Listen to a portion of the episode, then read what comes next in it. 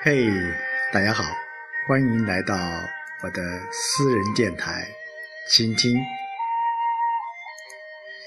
呃，这几天不知道是怎么搞的，呃，天气变化，自己的嗓子就出现一些问题，这也是我的老毛病了。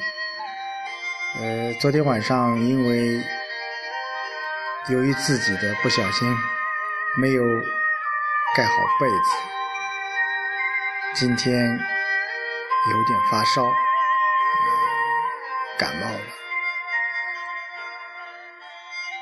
嗯，这两天都在被一条新闻所吸引着，所关注着。嗯。就是六月一号，二十一日二十一时二十八分，呃，一艘从南京驶往重庆的客船在湖北监利水域沉没了。呃，据最新消息，呃，已经有七十七人不幸遇难，还有。三百多人生死未卜。呃，每当遇到突发事件的时候，我们作为一个个体的人来，都会思考生命的意义，或者是生命的价值，包括零八年的汶川大地震。我们作为一个个体的人来说，不知道我们哪一天就要离开这个世界了。所以说，我们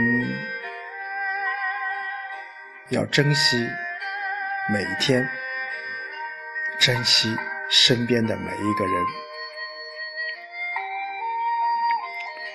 呃，这一次东方之星的沉没，呃，据说一个是当时受到了呃十二级飓风的影响，瞬间这个船只就被掀翻了。呃，另外沉船当时的水深呃约十五米。呈这个倒扣状，所以说救援对于救援工作也非常的困难。第三，还有一点，乘客大部分都为老年人。对于这样一个突发事件，其实从另一个角度也能够体现出我们救援的力量或救援的水平。当然，这件事情具体原因我们还没尘埃落定。我们当下在网上，我们也也有很多人已经在说到这个呃处罚的问题、处理的问题。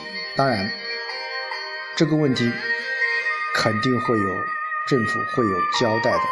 但是在当下，我想最为主要的是要救人，能够。救出一个能够让一个生命能够生存下去，这就是我们的责任。当然，包括习近平总书记，包括李克强总理，特别是李克强总理都亲自赶往现场来进行一个处理。另外。作为安徽人，我们很骄傲啊！有一个小伙子叫关东，在这一次救援当中，他显得非常的突出。呃，当然，我们说每一个突发事件，每一个突发事件的处理，我们都会遇到一些英雄。其实我想说的是，这些人。官兵救人是他们的责任，总理去现场指挥也是他们的责任。每个人都担当着属于自己的一份责任。我想做好我们自己，不传谣，不信谣，支持着呃我们的官兵能够尽最大努力去救出更多的人。而努力，在这里，我也想为还有三百多位同胞祈福，期待有更多的奇迹能够出现。好，今天就说到这里，明天见。